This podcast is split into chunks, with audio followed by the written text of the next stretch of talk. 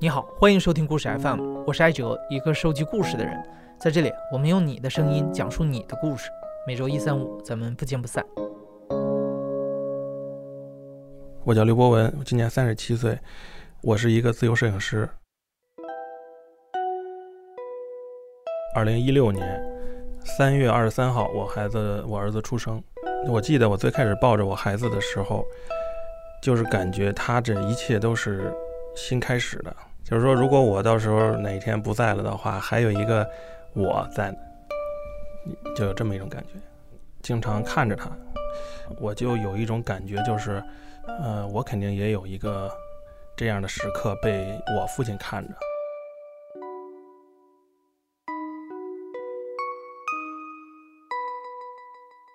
我可能有记忆以来吧，是我妈一个人带我。那时候我就觉得这个很自然。因为也不太和别人接触吧，不知道这个家庭结构是有父亲的。后来呃上了幼儿园以后，因为有的小朋友的爸爸来接嘛，我没有这个角色。我问过我妈说，为什么他们是爸爸接呢？说我的爸爸呢？我妈就说这个有的家庭就是没有爸爸，有的家庭就是有爸。呃，后来我说那就是什么情况？就是问细节。我妈就跟我说，就是多吃一点饭就。就可以生孩子，不是说一定要有爸，呃，多吃一点大米饭。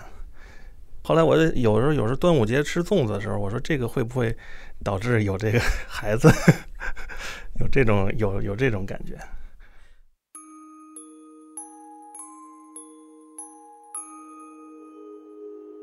我继父呢，是我五五岁时候出现的，这个我记得非常清楚，就是。我继父来的那一天呢，我妈呢，嗯，她事先，她前几天就可能跟我跟我看过他的照片，她说这个时候就是你爸爸，他呢出差了，走了很很长时间，现在他要回来了。后来我父亲来的那一天呢是傍晚，我妈呢就抱着我去这个，嗯，胡同外的一个街上，护国寺那块儿，公交车站，哎，我爸在那站着呢。然后呢，我妈抱着我过去说：“这个就是你父亲，然后就是你爸。”后来呢，我爸就把我从我妈怀里接过来了，他抱着我走回家的。这个可能是我妈安排的，就是说他为了说是是出差回来嘛，所以上车站去接他的，没有说他忽然出现在我家。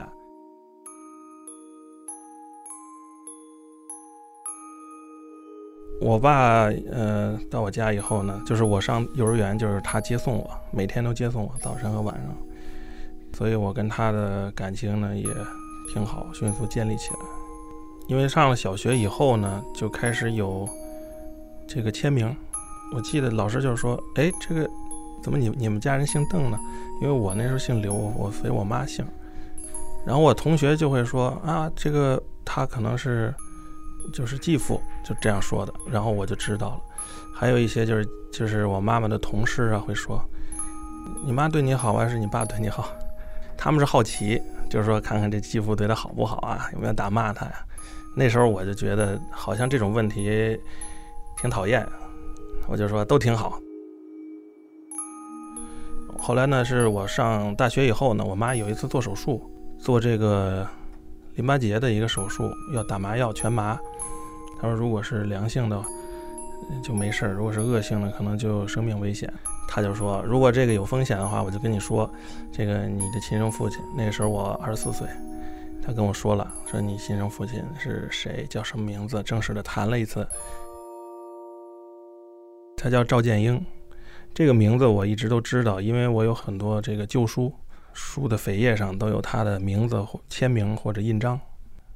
呃，我妈给了我他的三个东西，一个是一个圆珠笔，一个手表，呃，还有两个胶片。当时那个胶片是剪断的，一张一一格一格的，然后插到一个小册子里，一个小小的两个胶片，就这些东西，装在一个盒里头，用一个手绢包着。这个手绢还是个新的，好像有那个时候的气味儿。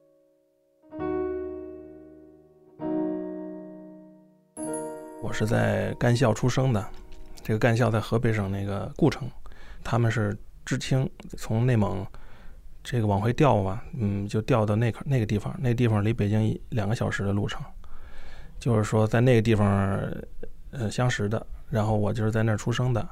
我妈在那次跟我讲过她的故事以后呢，就带我去了她的墓地，那是第一次带我去，坐公交车到八宝山，然后走过去的。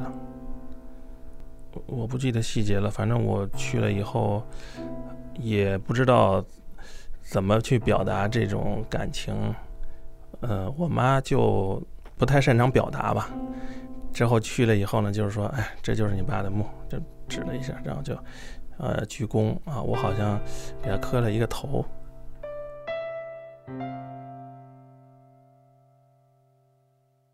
后来又专门访问了我的姑姑。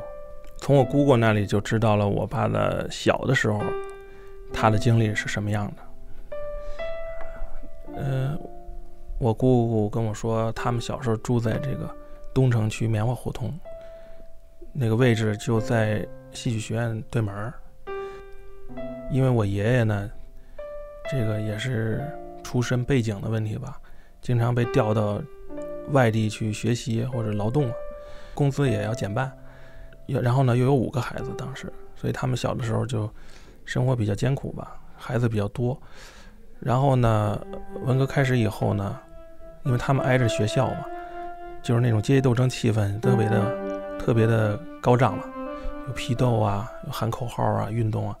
我姑姑说，他们天天坐在家里头就听这些啊。我姑我爸他们当时所在的学校呢，也都停课了，因为停课了和他们家里的生活比较困难。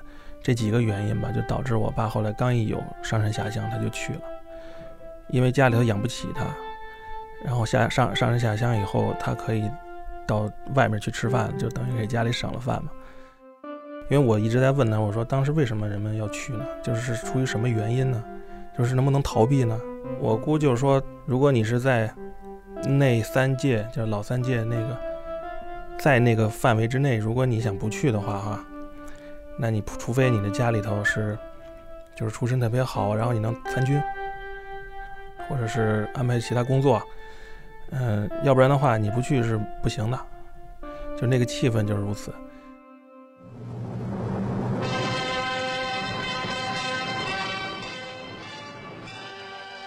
刘伯文的父亲上山下乡是在一九六八年，那年《人民日报》的文章引述了毛泽东的一句话：“知识青年到农村去。”接受贫下中农的再教育很有必要。这篇文章发表之后，立刻在全国范围内展开了大规模的知识青年上山下乡活动。而刘伯文的父亲就是最早的一批知青，他当时是插队到了内蒙古。后来就知道了他们插队的那个具体位置，就是叫乌兰察布盟，现在叫吉宁市永善庄大队三十一号村。然后呢，我二大妈跟我说呢。你可以去看看，因为那地方有他们一个好朋友，但是他不确定这个人是不是还活着，还在那儿。我就买了个火车票去这个丰镇，这个火车线呢，也是我二大妈跟我说的，说他们当年就坐这个火车。我就是这个地貌吧，越来越空旷，越来越干燥。我在路上呢，就是越往那边走呢，可能经济上越贫困吧。下了火车，再打了一个车，去到那地方的路上呢，就看到，呃，这个地方全都是泥土和石头的做的建筑，就是表面上好像看不出来什么砖那样的一种状态。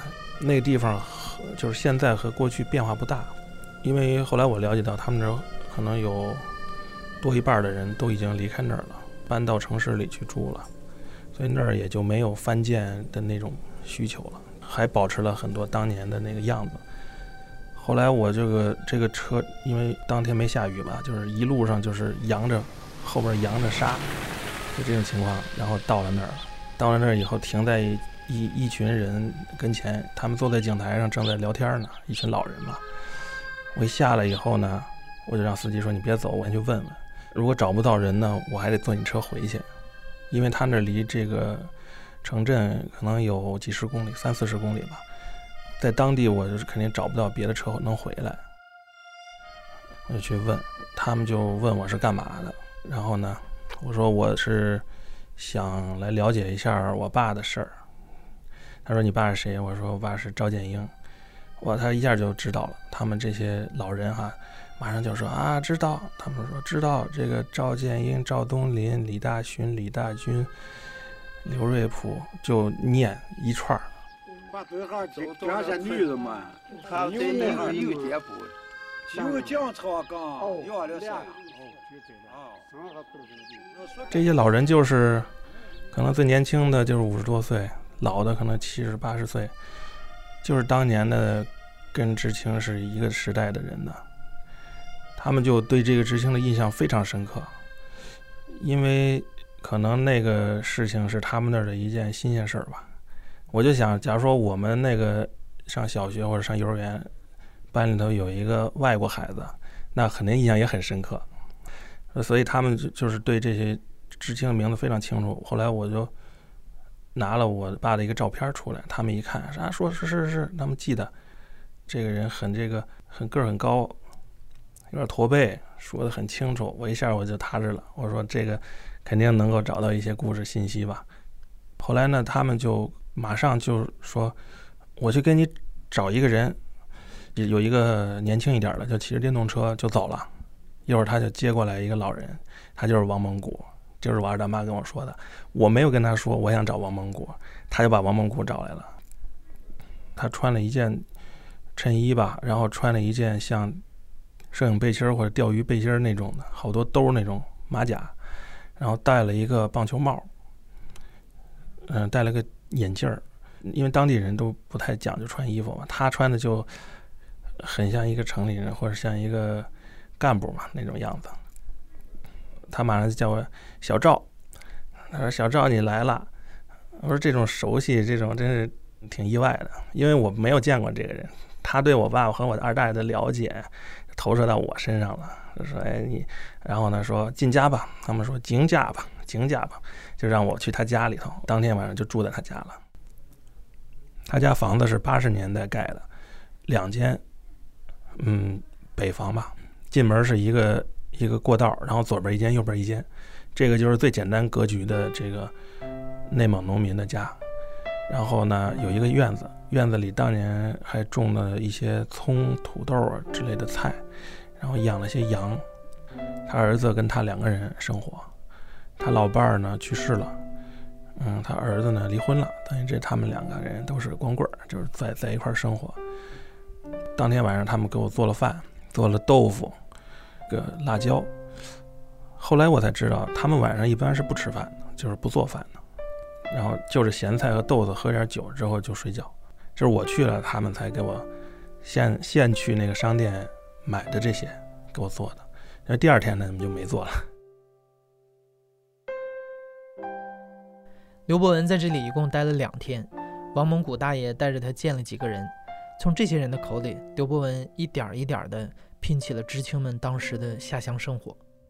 呃，一个是当时的生产队长，叫李德福，他有八十多岁了。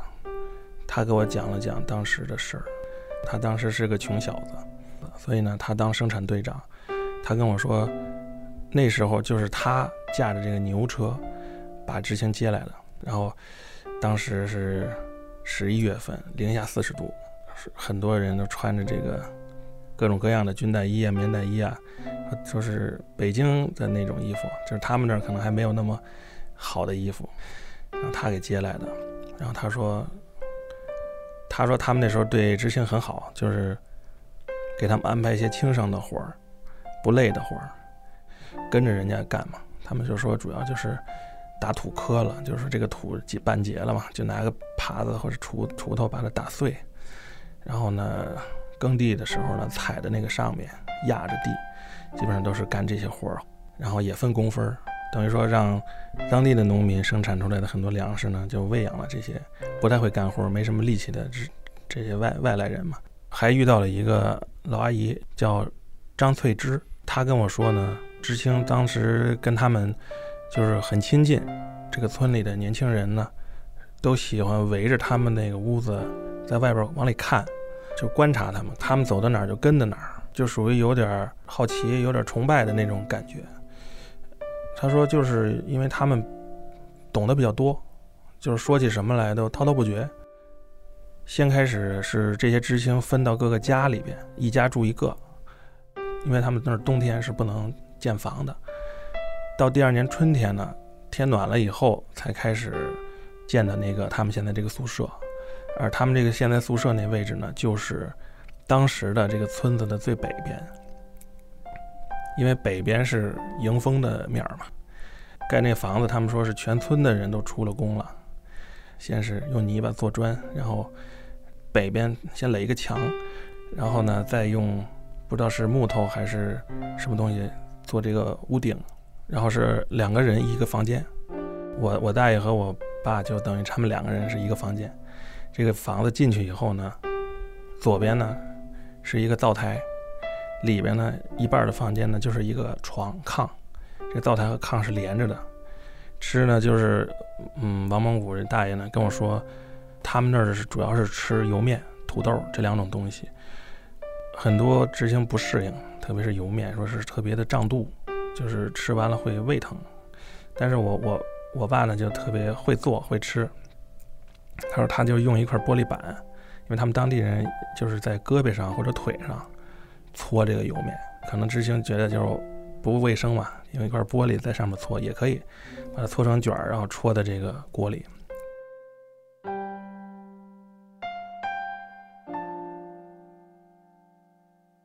作为一个摄影师，这一次去内蒙古，刘伯文用镜头记录了父亲当年生活的地方。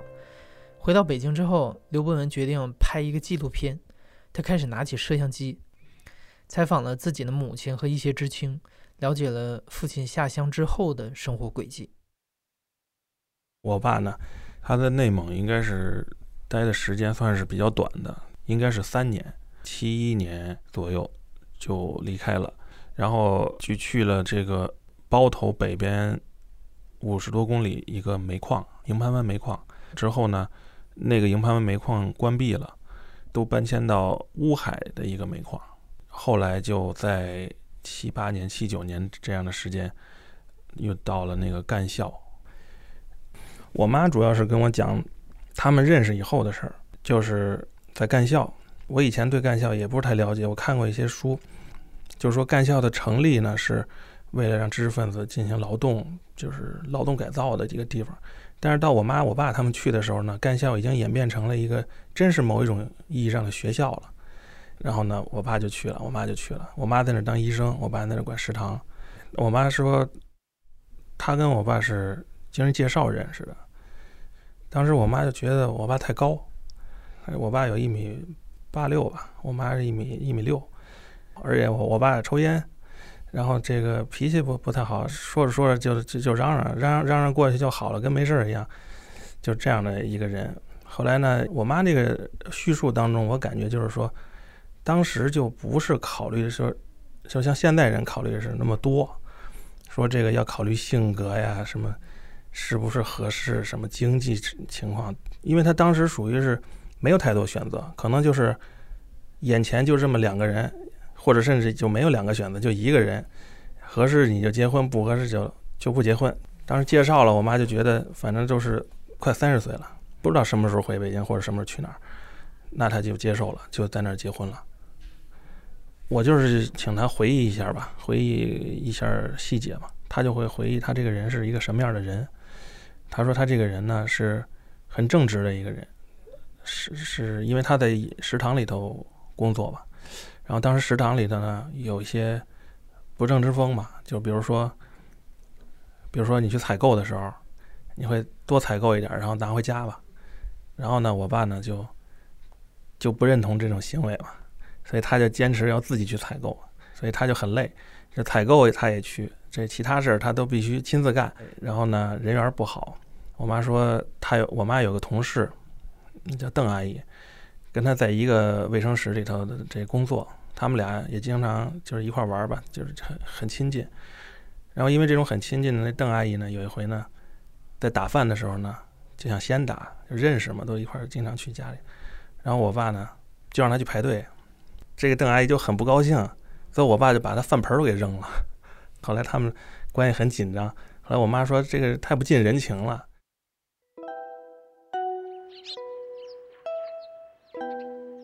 呃，我妈说当时在那儿生活还是挺好的，他们那是一个三层的楼房，有暖气，工作生活什么都在一个院里，生活挺好。呃，我在那儿出生，然后我妈给我讲了，就是我爸呢，他就很喜欢听广播，还有他给我洗衣服、洗尿布，开心的唱歌、洗尿布。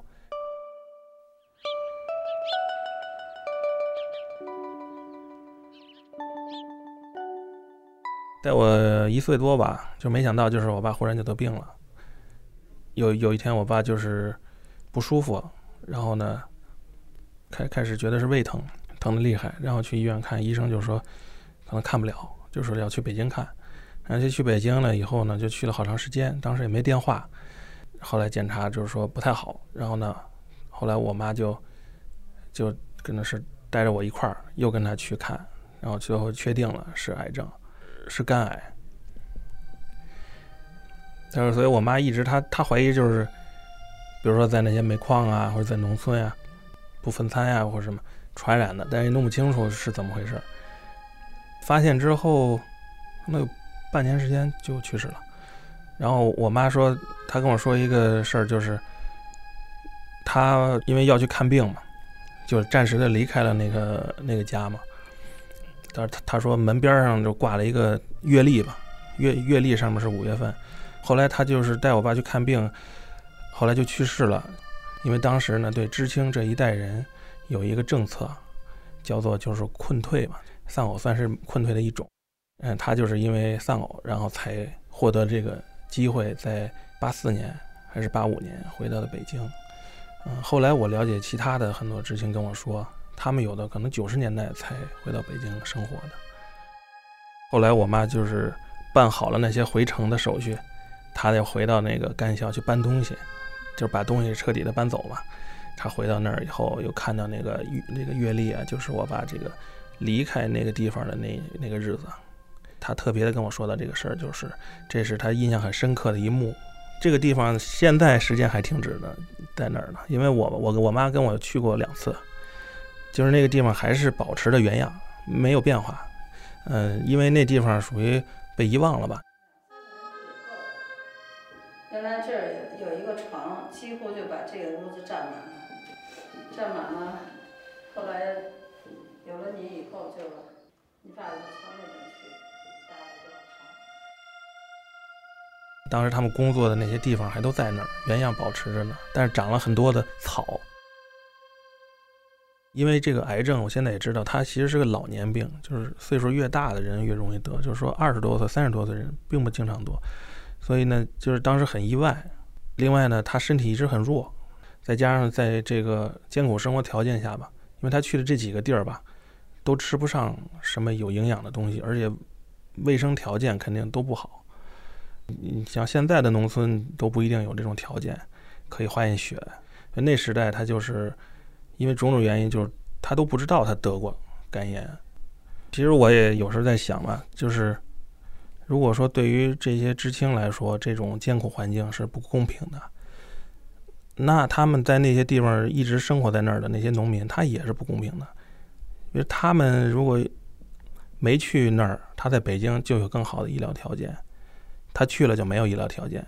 可是那个地方人本来就没有那个医疗条件，又该做如何想呢？后来还认识了一一位这个一个叔叔呢，他姓薛，叫薛平生。这个这叔叔呢，就是他受他的出身的影响很重，所以在那地方，在农村待的时间可能比谁都长。后来我那时候特别孤独，也寂寞，我就在我那后墙上啊，用那个锅底黑，锅底的灰画了一棵大迎客松，我就在那后墙上画了一棵迎客松。我在屋里头啊，那个弄了点土，拿砖头围了个小圈儿，种了几棵葱。完了，这个我们大队干部就 就说，就来我这看了我之后，就说，说我后墙画了一棵迎客松，屋里种了几苗葱，是抗拒思想改造，坚持反动立场。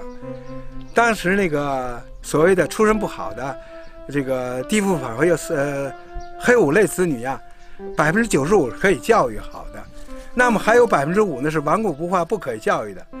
我们大队呢，书记就把我定了，我是百分之五不可教育子女，是那段时间啊，就是这个我们村八个知青，有七个都分配走了，剩我一个，因为我出身不好。因为也没有一个知青的队了，他到各家去，叫吃百家饭，这家住两天，那家住两天。这时候呢，就有人想给他介绍媳妇儿，就觉得不如你就娶了我家媳妇儿吧。他当时呢，一听这种话，他一溜烟就跑了，他害怕。他说：“其实当时也奇怪，你说二十多岁的小伙子，有人介绍媳妇儿，不像现在要车要房，有人介绍媳妇儿，我为什么那么害怕？我撂下碗就跑了呢？”说到底我恐惧什么？我怕什么呢？实际上现在我才想明白，就是中国的户籍政策，一个农村户口，一个城市户口，在方方面面的差距。他说，就是因为我害怕做一个农民，我做一个城里人，我害怕做一个农民，因为做一个农民，你就是打入十八层地狱，什么都没有。他对那个时代有很多反思，和大部分的知青都不一样。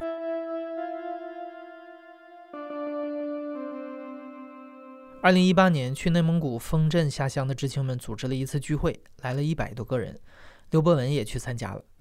但是，当刘伯文问这些知青如何评价这段经历的时候，大部分人不愿意评价。就是同我爸的同龄人去去谈话、去讲、去说话的时候，他把不好的东西都过滤掉了，他不愿意去说。跟我爸在一个院子里生活过的一个叔叔，他姓刘。他说：“我很愿意跟你讲，但是呢，你不能拍我，你不能录这个声音，因为他说我父亲就是这样倒霉的，就是在他心里，他这个他那个时代还没有过去。其他的人呢，基本上就是可能一开始会说，哎，这个生活真的挺挺难的，但是马上就会转折，就说，但是那那痛苦将会给我带来坚强。”基本上都这个，到这一刻的时候，你就不知道他到底是怎么想。我觉得能够总结和反省那个经历的人很少。在寻找父亲轨迹的这个过程当中，刘伯文发现知青的集体印记太过强大，父亲个体的一面永远是作为集体的一部分出现。所以刘伯文把镜头对准了知青群体，记录下他们的故事，就是记住父亲。比如说他在那个时代的照片吧，就都是就是站在一个井前的留影，你看不出来他的生活当当中的点点滴滴，他当时怎么生活的。呃，第二个他没给我留下什么文字，什么信呐或者日记啊，或者都没有。亲人对他的记忆呢，都是就是四十年前的一个记忆，说着说着就觉得没什么可说的了。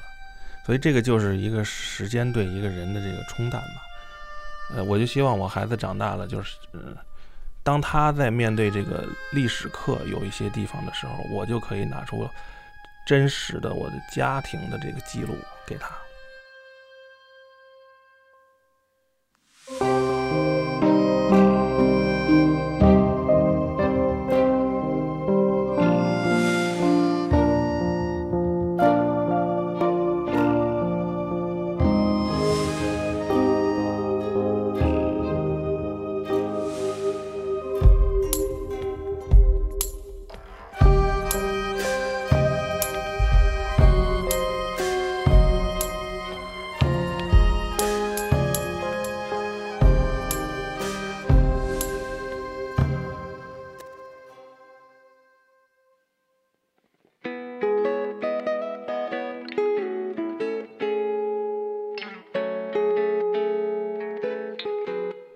你现在正在收听的是亲历者自述的声音节目《故事 FM》，我是主播艾哲。本期节目由我制作，声音设计杨帆。感谢你的收听，咱们下期再见。